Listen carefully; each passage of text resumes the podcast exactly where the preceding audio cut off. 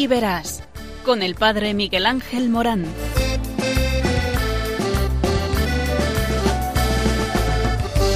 Aunque sean muchas las preguntas y si te surgen tantas dudas, es si verdad lo que te canta. Él te conoce desde antes, sabe tu nombre y lo que vives y lo que siempre vas buscando. Escucha dentro su llamado, verás él pasa a tu lado y tu respuesta va esperando. Ven y verás, ven y verás. Muy buenas tardes a todos. Estamos en el programa que habla de ti y por eso es importante en medio de este verano tan caluroso el que venga este frescor del sentido de la vida en el paraje precioso de tu historia de amor. ¿Y por qué digo historia de amor? Eh, porque Dios tiene un diseño precioso contigo para que seas feliz. Y esto es de lo que hablamos en este programa. El Señor se ha encaprichado en que tú seas feliz, porque Dios te ama, y porque te ama te llama, y porque te llama te envía, y te envía a una gran misión, la misión, por así decirlo, de tu vida, porque esto es lo que Dios quiere.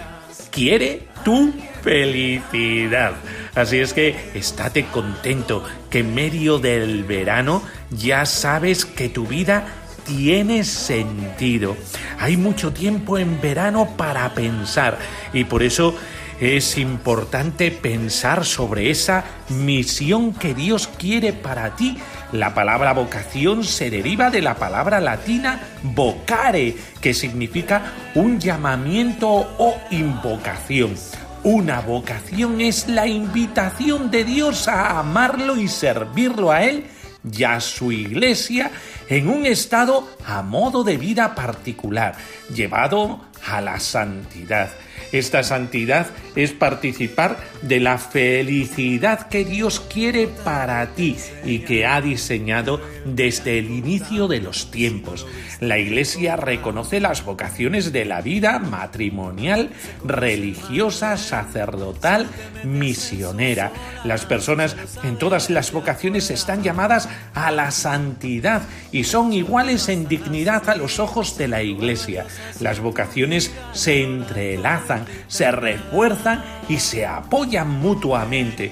Los matrimonios llenos de fe producen a aquellos que responden a la llamada al sacerdocio y a la vida religiosa. Los matrimonios son más fuertes debido a las oraciones y el ejemplo de santidad que cada día dan a los cristianos por parte de sacerdotes y hermanos y hermanas religiosos. Por eso, todos estamos conectados. Ahora que se habla tanto de la conexión ecológica, también existe una conexión espiritual.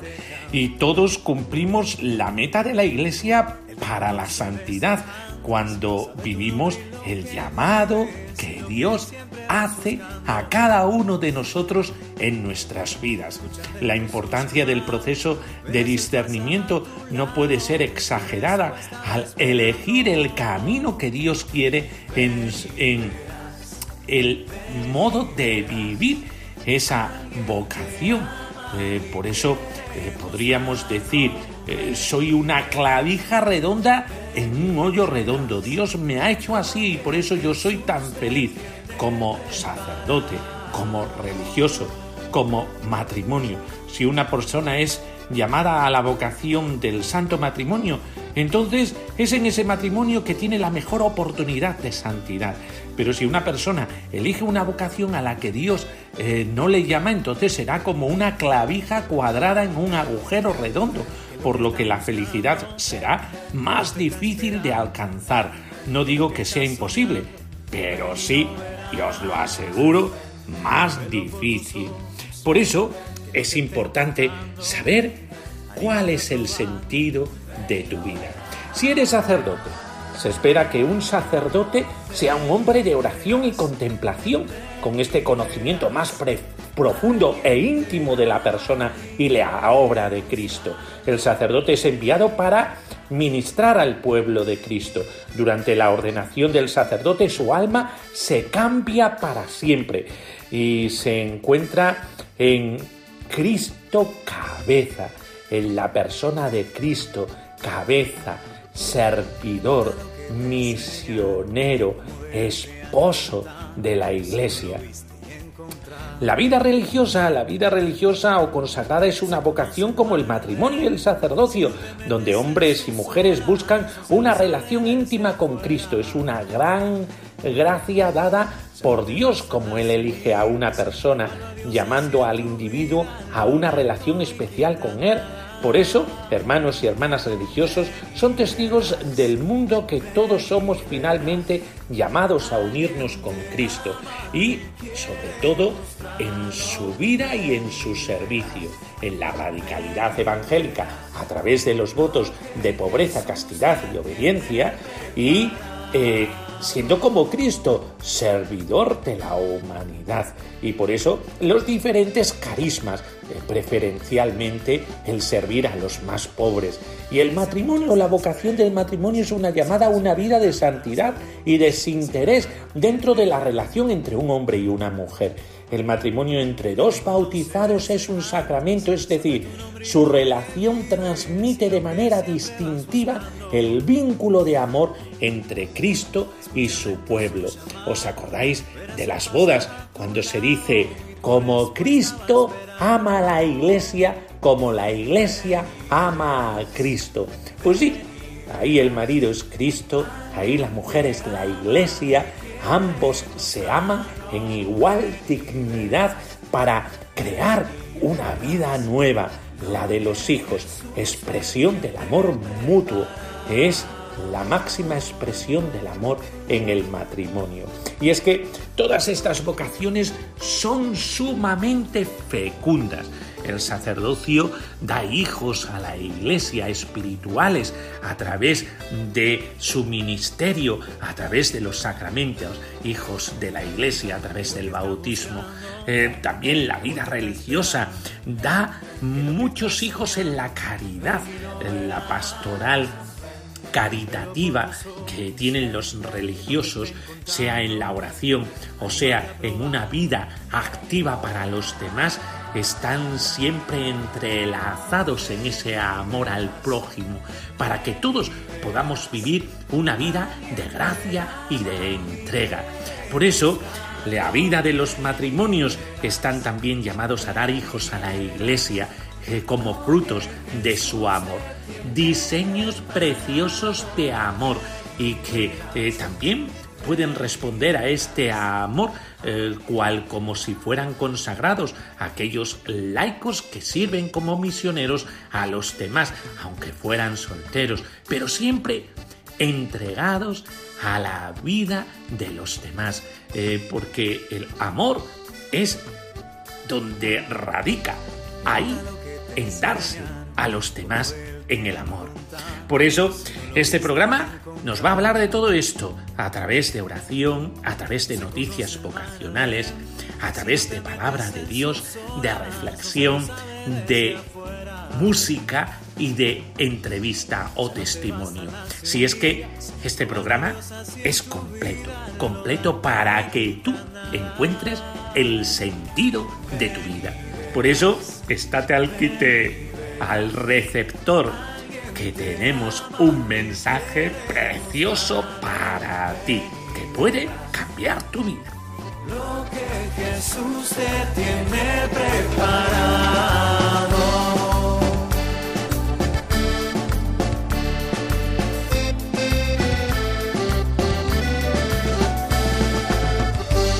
Aunque sean muchas las preguntas si te surgen tantas dudas, es verdad lo que te canta.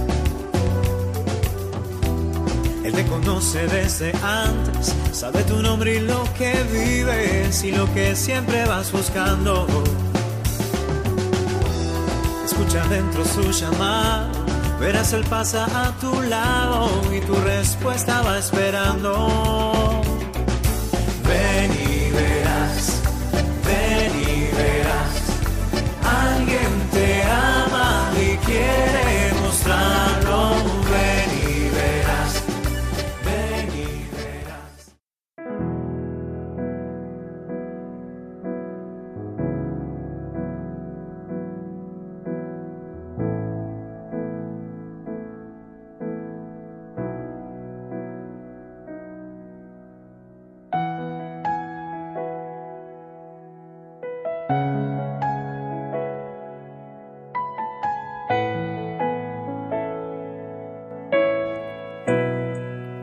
Señor Jesús, pastor de nuestras almas, que continúas llamando con tu mirada de amor a tantos y a tantas jóvenes que viven en dificultades en el mundo de hoy, abre su mente para oír entre tantas voces que resuenan a su alrededor, tu voz inconfundible, suave y potente, que también repite hoy, ven y sígueme.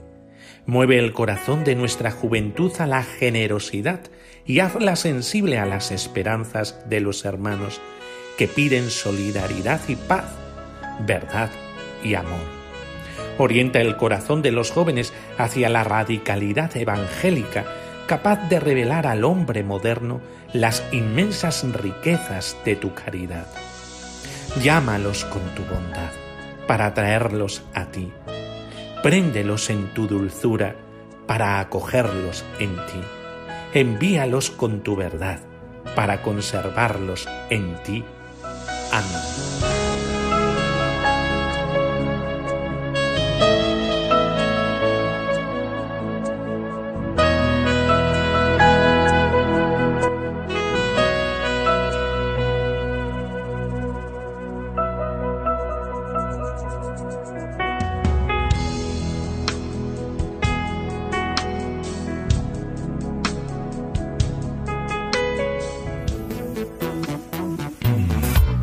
Pastoral vocacional. Hoy, eh, sí, eh, Fonfo Alonso Las Heras, jesuita, dio una charla eh, en Oviedo sobre la pastoral vocacional hoy en una iglesia del Sagrado Corazón. Eh, Fonfo ayudó a reflexionar acerca de cómo el horizonte cultural de hoy no ayuda a que los jóvenes puedan plantearse preguntas.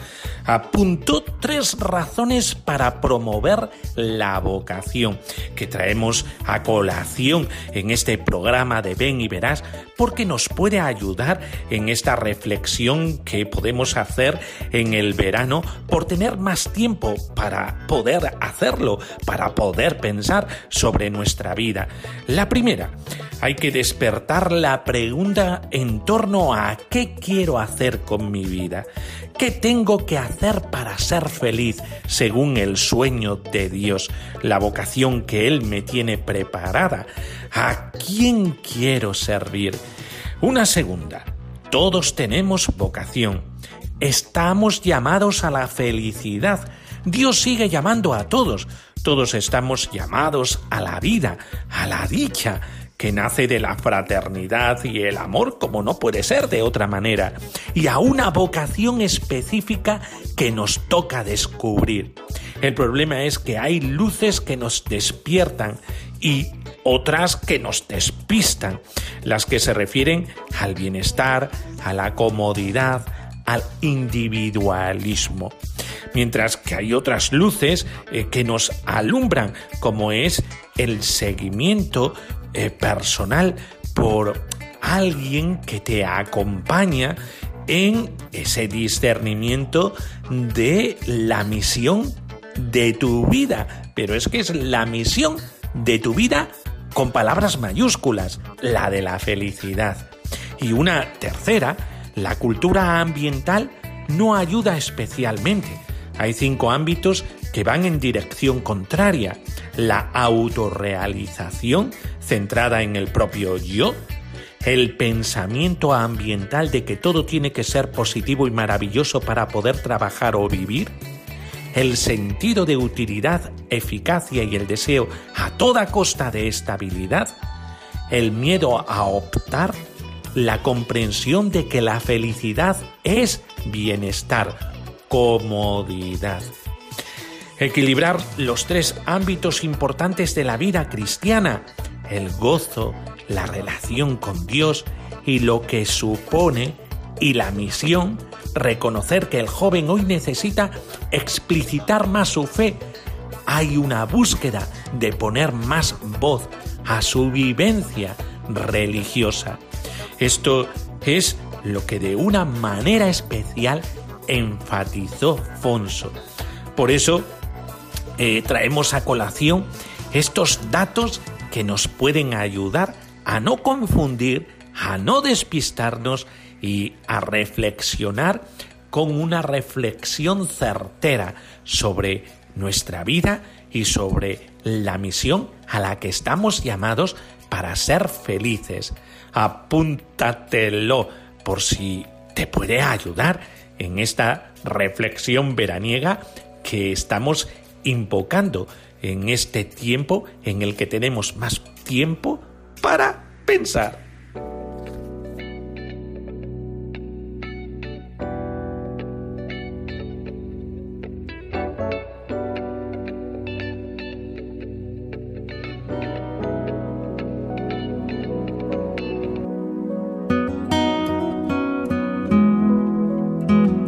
Del libro de los jueces. En aquellos días el ángel del Señor vino y se sentó bajo la encina de Ofrá, propiedad de Joá de Abiezer, mientras su hijo Gedeón estaba trillando trigo al látigo en el lagar para esconderse de los madianitas. El ángel del Señor se le apareció y le dijo, El Señor está contigo, valiente. Gedeón respondió, Perdón, si el Señor está con nosotros, ¿por qué nos ha venido encima todo esto? ¿Dónde han quedado aquellos prodigios que nos contaban nuestros padres? De Egipto nos sacó el Señor. La verdad es que ahora el Señor nos ha desamparado y nos ha entregado a los madianitas. El Señor se volvió a él y le dijo, Vete y con tus propias fuerzas salva a Israel de los madianitas, yo te envío. Gedeón replicó, Perdón, ¿cómo puedo yo librar a Israel? Precisamente mi familia es la menor de Manasés y yo soy el más pequeño en casa de mi padre. El Señor contestó, Yo estaré contigo y derrotarás a los madianitas como a un solo hombre. Gedeón insistió, Si he alcanzado tu favor, dame una señal de que eres tú quien habla conmigo. No te vayas de aquí hasta que yo vuelva con una ofrenda y te la presente. El Señor dijo, Aquí me quedaré hasta que vuelvas. Gedeón marchó a preparar un cabrito y unos panes ácimos con media fanega de harina, Colocó luego la carne en la cesta y echó en el caldo en el puchero. Se los llevó al Señor y se los ofreció bajo la encina.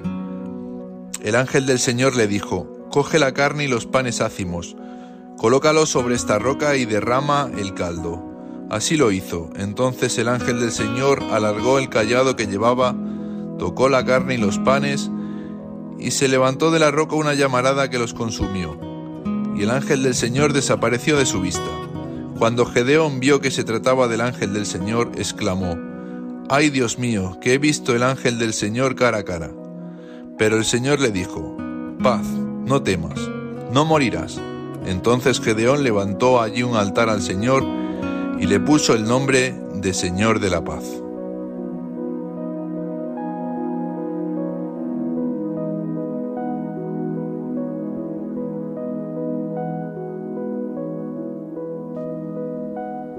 Vamos a hablar en este programa de las estructuras de lo cristiano con respecto a la llamada o a la vocación de cada uno.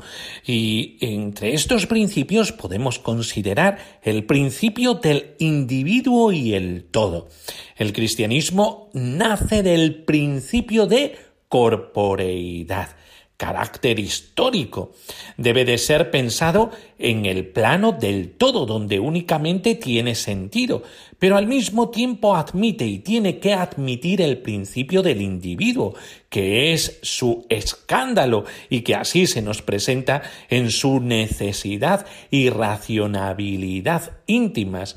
Por eso, eh, este principio, eh, partiendo de uno, apostar por el todo, porque ese todo plenifica y llena el corazón de uno. Principio para. La fe cristiana solicita al individuo, pero no para sí, sino para el todo. Por eso la palabra para es la auténtica ley fundamental de la existencia cristiana. Esa ley está amparada por la caridad, es decir, por el amor. Ley del incógnito. De él se deduce que el ser otro de Dios que el hombre puede sospechar se convierte en total otreidad, en lo que de ningún modo puede ser reconocido. El hecho mencionado significa que el ocultamiento de Dios con el que cuenta el hombre asume la figura escandalosa de su tiento y de su visibilidad como crucificado. Dios, el todo otro, se ha hecho palpable para nosotros en su Hijo Jesucristo, pero no de cualquier forma, sino crucificado, es decir, entregando la vida con una total generosidad. Ese total significa hasta la entrega de la vida. Eh, por eso descubrimos que nosotros no nos podemos encontrar satisfechos hasta que lo damos del todo. Eh, esto es algo que está dentro de nosotros, que es constitutivo y que hace eh, que nosotros no podamos sentirnos totalmente satisfechos hasta que no damos las cosas así, de esa manera, radicalmente. Es como cuando te enamoras de una chica, ¿verdad? Y dices, eh, si es que del todo, del todo, del todo, del todo me daría a ella si ella supiera que haría por ella cualquier cosa, esto también sucede con respecto a lo que Dios quiere para ti. Por eso, esa totalidad, ese ton total que requiere la llamada de Dios. La ley de lo abundante. El estado de perfección al que está llamado el hombre revela la perpetua imperfección que vive en este mundo. Para la Biblia, los límites de la justicia y del poder humano en general expresan la relación del hombre al don incuestionable del amor al que se abre el ser humano. Y así se abre a sí mismo, y sin el que el hombre quedaría aprisionado en su justicia, entre comillas, y sin salvación. Sólo quien acepta el don vuelve en sí mismo. La justicia del hombre, al contemplarla, nos remite a la justicia de Dios, cuya plenitud es Jesucristo. Él es la justicia de Dios que supera ampliamente la obligación, que no calcula, sino que sobreabunda verdaderamente. Él es el sin embargo de su amor infinito con el que vence perpetuamente el pecado del hombre. Por eso cuando entramos dentro de la abundancia de Jesucristo, eh, no podemos quedarnos cortos, porque Él lo llena todo. Y cuando nos encontramos con su amor, no podemos sentir ningún vacío. Todo lo contrario, nos damos cuenta que se adapta completamente a lo que nosotros esperamos e incluso por encima de nuestras expectativas. Principio de lo definitivo y la esperanza. Cristo como culmen de la revelación de Dios y como culmen de lo que tú esperas. Por eso, en Cristo todos sobreabundamos. Principio de la recepción y del positivismo cristiano primicia de la recepción sobre el actuar, lo que implica que la relación con Dios parte de lo dado, de lo puesto ante el hombre, algo que debe aceptar. Muchas veces nos dijo Benedicto XVI que realmente el ser cristiano significa estar dispuesto a recibir, no tanto a, en un primer momento, dar. Claro, esto se entiende desde aquí. Muchos estamos dispuestos a dar, pero si damos de nosotros mismos nos encontramos eh, que muchas veces no podemos e incluso nos herniamos y a veces incluso nos vaciamos. No, no, no, no, no. La llamada es para llenar, no es para vaciar. La llamada es para, desde lo dado por Dios, entregarlo a los demás. ¿Cuántas veces hemos entregado de nosotros mismos? Y cuando entregamos de nosotros mismos vemos que la cosa nos ha quedado a medias o de forma mediocre. Porque ¿qué puedes dar tú?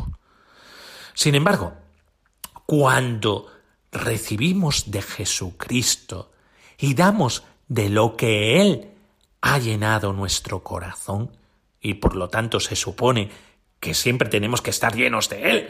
es decir, eh, y eso eh, es un misterio eh, que debemos aceptar. yo puedo dar muy poco, pero con Cristo puedo dar e incluso lo que creía que no podía. Por eso, aquel que está lleno de Jesucristo puede dar mucho de lo dado. Y tanto de eso llena a los demás, porque no esperan otra cosa que lo que Dios te ha entregado. Es verdad que pasa por uno mismo y que tiene el sello de cada uno de nosotros, y ese sello es precioso y Dios lo respetará. Pero a pesar de tener el sello ese, porque en definitiva lo que damos es lo mismo, a Cristo, es muy importante saber que los demás esperan que tú des al Señor, no más de ti mismo, porque muchas veces nos encontramos con eso, que nosotros somos muy pobres y que no podemos dar mucho.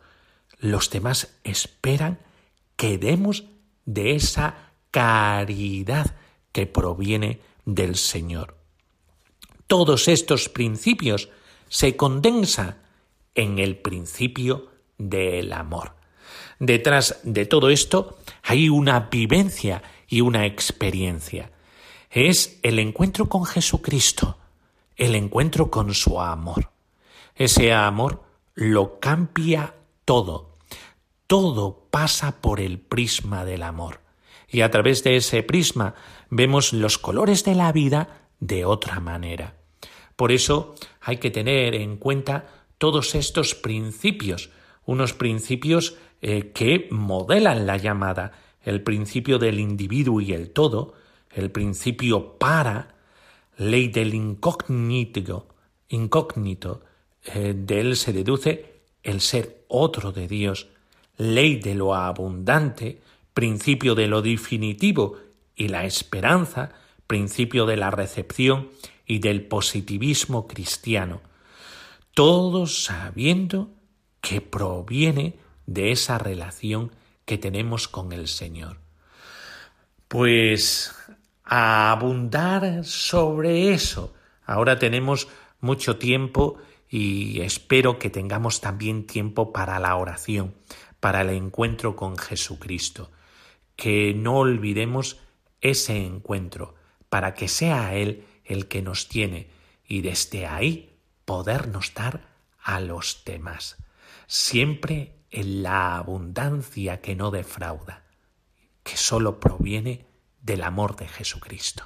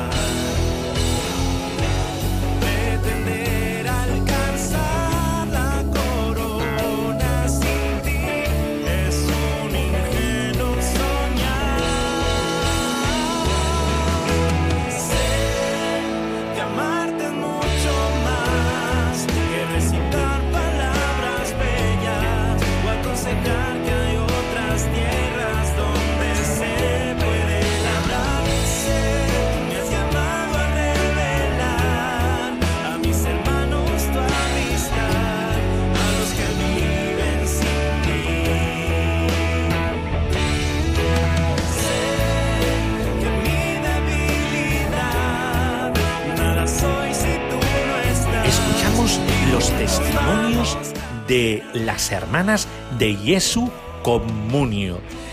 Son aquellas hermanas que eh, se dedican a la oración, a la comunidad y al servicio a los demás. Con este gran lema hemos estado bregando toda la noche y no hemos cogido nada, pero... Soy Carla, tengo 24 años, soy de Madrid. Soy María, tengo 23 años, soy de Madrid y entré hace 8 meses. Yo me llamo Irene, tengo 25 años y llevo un año y medio en Jesu Comunión. Me llamo Yone, tengo 24 años y os voy a contar eh, cómo me encontré con Jesús.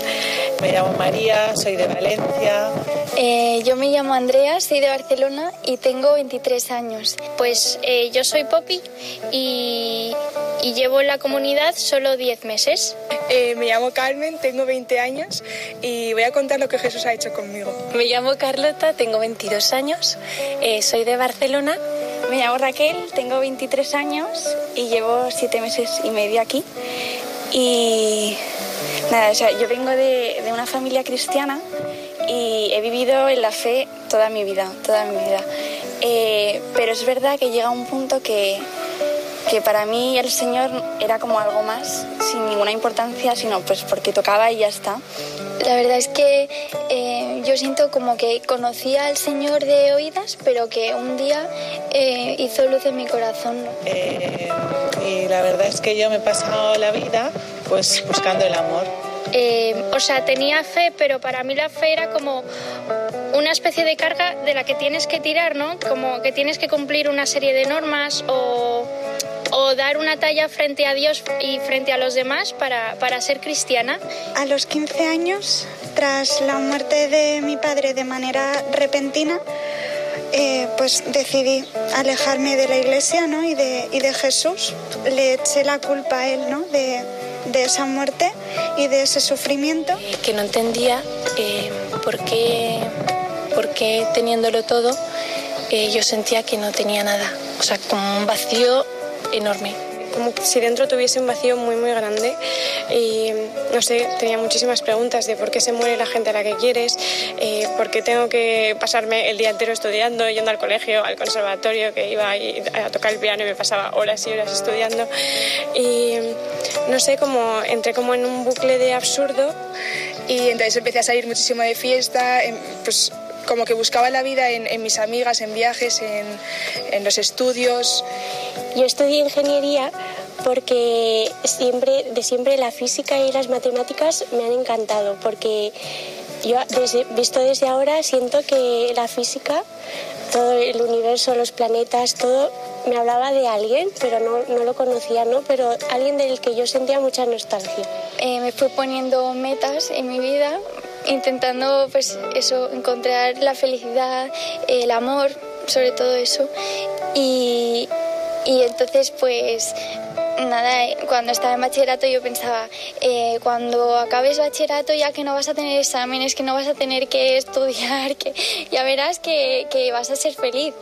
Eh, pero ¿qué pasa? Que alcanzaba eso y otra vez era como que había puesto yo todo mi ser en una cosa que de repente me, me, quedaba vacía, me quedaba sin nada, que eso no había dado ningún tipo de respuesta. Eh, bueno, yo cuando, o sea, cuando Jesús salió a mi encuentro, yo estaba terminando enfermería y es verdad que yo cada vez me daba más cuenta de que la enfermería no me llenaba, pero tampoco le sabía poner como palabras.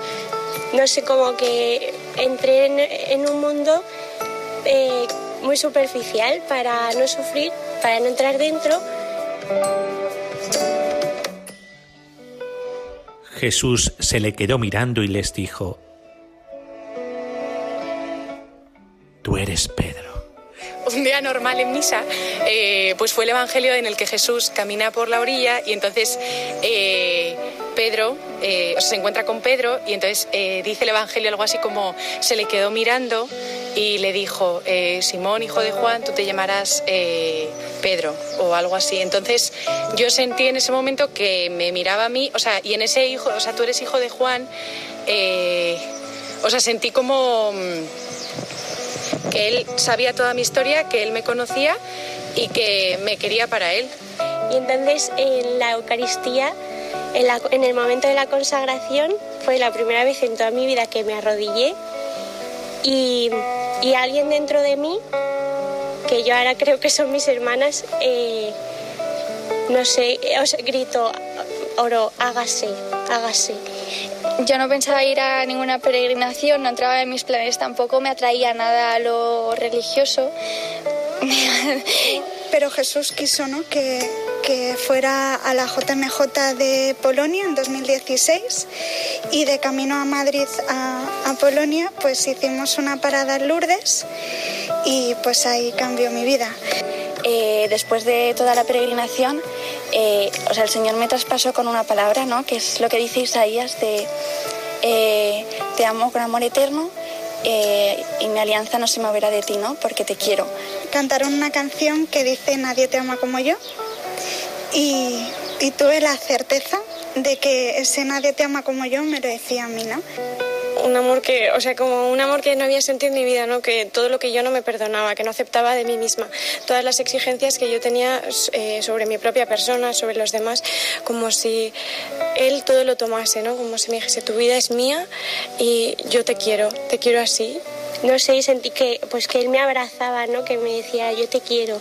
Entonces hubo una peregrinación en los picos de Europa, que cuando tenía 15 años, eh, en la que Jesús, eh, cuando besé la cruz, eh, sentí que era amada, o sea, profundamente amada de arriba abajo, que no tenía nada en cuenta, ¿no? que me quería a mí y, y que mi vida era importante para él que él siempre había estado, que todo ese sufrimiento que había pasado, ¿no? Pues él estaba, que él me conocía y, que me iba a amar siempre, ¿no? Señor, yo soy tuya y esto no, no se puede perder, ¿no?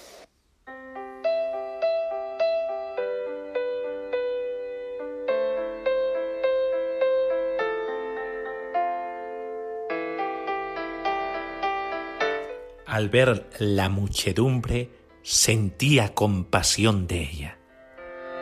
Empecé a estudiar enfermería, pues movida un poco por el deseo de, llevar, pues no sé, de llevar ternura, amor, caridad, sentido a, pues a realidades que son sufrientes, dolorosas. O sea, todos los jóvenes que estaban pues tan heridos también por, eh, por el sinsentido y por Sí, las drogas, la depresión. Tenía muchísima gente a mi alrededor que estaba sufriendo muchísimo y, eso me cuestionaba todo. Pues eh, yo estudié educación social porque desde niña como que tenía una, una como un deseo muy grande de entrega. Comedores sociales, eh, clases de refuerzo escolar, eh, clases de baloncesto a hijos de inmigrantes.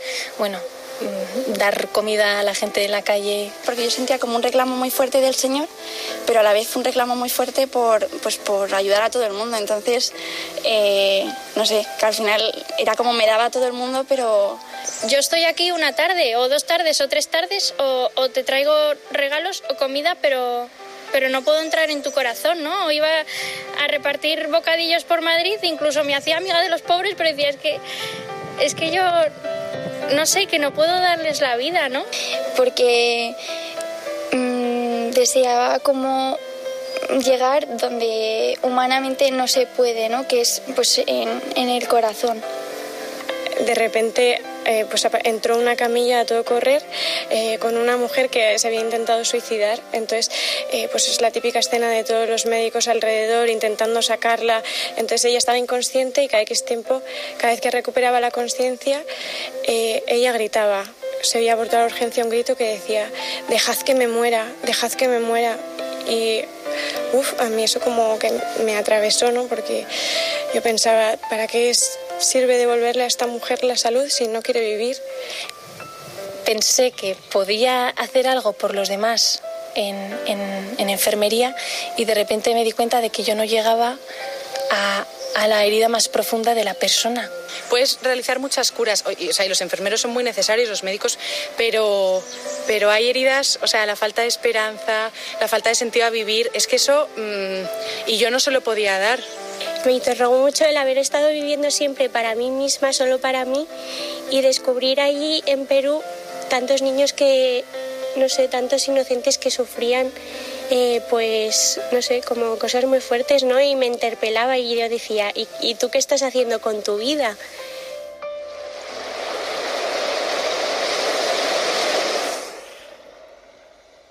Maestro, ¿dónde vives? De la misión, pues sentía que, que Dios pedía, me pedía algo diferente, y, pero no sabía lo que quería y entonces yo estaba pues como muy perdida, ¿no? Porque veía que buscándole a Él, pues no estaba desorientada.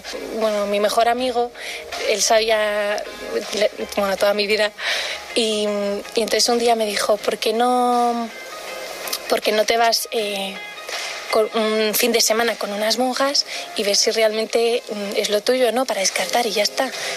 Eh, entonces, un año después fuimos a, a, Madrid, a la JMJ, y en ese ir a la JMJ pasamos por, por casa. Entonces, para mí fue como un, un golpe, como un shock de repente.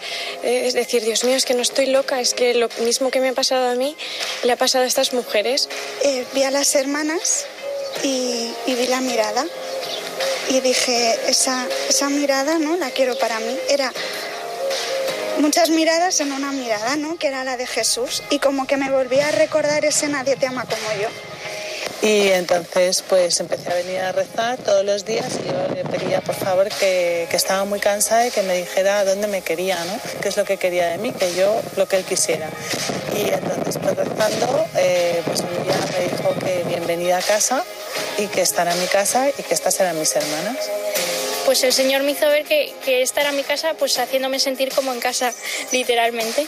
De repente, eh, pues yo estaba acostumbrada a las redes sociales, a ver eh, pues imágenes de, de vidas perfectas, aparentemente, escaparates en los que tú pones, pues sí, todos tus sueños, tus... Pero al final eh, eran solo imágenes que no llegaban a nada real. Y, y, yo por primera vez eso veía gente feliz, pero de verdad en carne y hueso.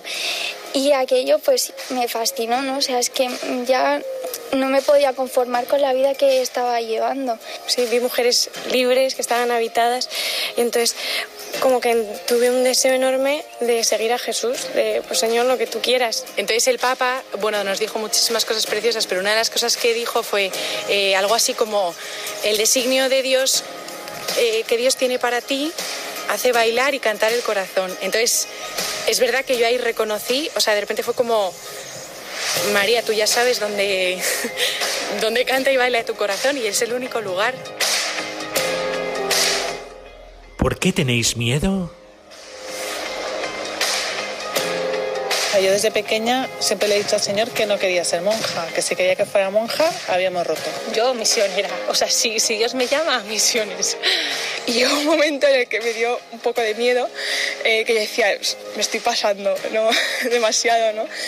Y, y entonces eh, es verdad que mm, huí un poco así de la vocación porque Sí, porque en mi vida me había planteado ser monja ni nada, sino ya tenía mis planes hechos, mis seguridades, mi vida hecha. O sea que al principio a mí me daba muchísimo miedo porque sí, porque al final no quieres equivocarte, no, no sé. Después de todo lo vivido, pues es que ya imposible. Y yo pensaba, pero ¿cómo voy a tener yo vocación a este sitio si yo no soy nada? Y entonces como que en ese momento el Señor me dijo en el corazón, si es que yo, yo no te quiero llena de dones, o sea, yo no te quiero como sí, no sé, como capaz, como, sí, yo te quiero así, como estás ahora, ¿no? Entonces me daba como muchísimo miedo la vocación por eso, porque era una renuncia a poder ser madre. Pero eh, cuando yo llegué a esta casa descubrí que eso no era así. O sea, que, que la maternidad eh, que a mí me regalaba Jesús era inimaginable con lo que yo me podía, podía pensar, ¿no? Que podía ser mi maternidad, ¿no? Y era que, que él me regalaba sus hijos. Eh, estuve trabajando en una empresa de pararrayos y yo tenía como siempre esa duda en el corazón de para qué sirve la vida contemplativa.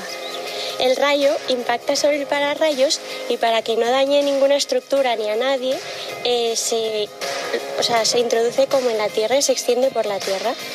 Y entonces, eh, no sé, yo ahí vi como, como Dios me explicaba que eso era como la vida contemplativa, ¿no?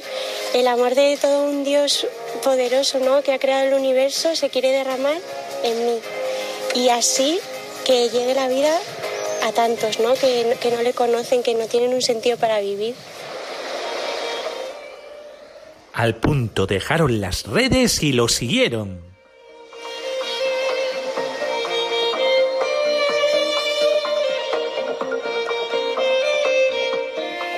Y, y arrasada, arrasada por él, pues decidí seguirle y feliz hasta hoy. No ha forzado absolutamente nada, sino que a través de la iglesia, que todo ha sido libertad con mi vida, que nadie ha pretendido nada sobre mi vida y que, y que claro, es que eso te, no sé, que te sobrecoge y te atrae de una manera que no sé, que es que no, no puedes negarle, es que decirle que no sería como negar, no sé, pues lo mejor que me ha pasado en la vida. Y no sé, pues poco a poco como que un Jesús mendigo me fue enamorando. Como un rendirme pequeño, ¿no? Porque me queda mucho por rendir. Pero como, pues bueno, Señor, ¿qué quieres tú, no? Como por primera vez, de verdad decirle qué es lo que tú quieres, ¿no? De mí.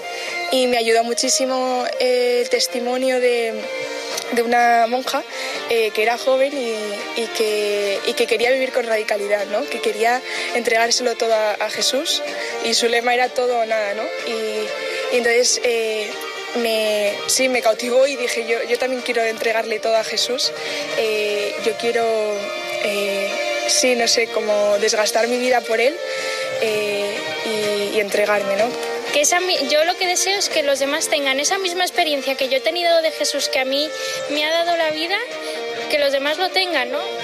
Me encontró él. sí, me está enamorando cada día más. Desde ese momento, eh, o sea, tuve la certeza de que nunca, nunca, nunca en mi vida iba a volver a estar sola, a volver a sentirme sola y, y que pasara lo que pasara, eh, yo tenía un amor al que recurrir. Como si te hubiera tocado la lotería.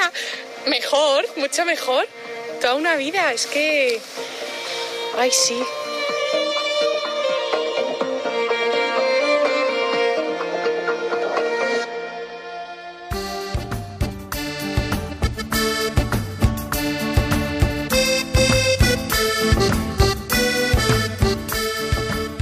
Y con todo esto que hemos podido vivir en este programa Ven y Verás, nos despedimos en esa estructura que tiene toda llamada a la vocación, a aquello que da sentido a nuestra vida. Cuando alguien que no esperamos nos pide algo nos llama, nos puede sorprender. Lo mismo nos pasa con Dios, por lo que el primer sentimiento puede ser de sorpresa y después, después dependerá de si acojo con emoción lo que me propone o tal vez creo que es una locura y que conmigo no va la historia. Puede pasar muchas veces eso. Si acojo su llamada, los sentimientos son, como hemos dicho, de alegría, de entusiasmo, de abundancia, de deseo de seguir buscando lo que Dios quiere de mí. Comienzo a interesarme por sus cosas, deseo encontrarme con Él para que me siga hablando. Por el contrario, cuando percibo que Dios me está llamando y lo considero una locura, se producen sentimientos de eh, rechazo, de escondite, de huida, de desasosiego. Esto suele ser normal porque a veces mis planes no coinciden con los que Dios me propone y humanamente tendemos a imponer los nuestros. Lo importante es que con, con sinceridad me pregunte, ¿qué es aquello que realmente llena mi vida? ¿Qué es aquello que me puede abundar? Quiero hacer mi voluntad o la voluntad de Dios y desde la libertad que Él me ha dado ser capaz de responder. Responde a esta llamada y serás no feliz, súper feliz, aún en el sufrimiento, porque todo lo humano no puede agotarse cuando hay una llamada y cuando hay una vocación. Lo vivimos todo lo humano, pero de forma plenificante.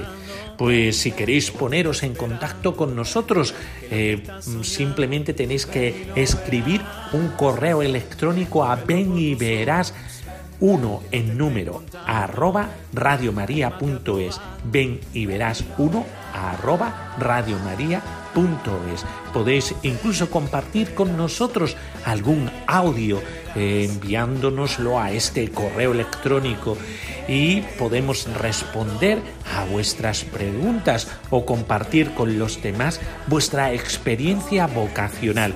Nos despedimos eh, con la bendición, la bendición de Dios Todopoderoso, Padre, Hijo y Espíritu Santo, descienda sobre nosotros.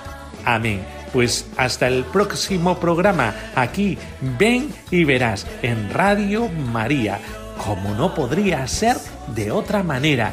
Radio María, que es aquello que nos lleva a la esperanza, al horizonte precioso del servicio a Dios y a los demás. Hasta el próximo programa. Adiós. Lo que Jesús te tiene preparado.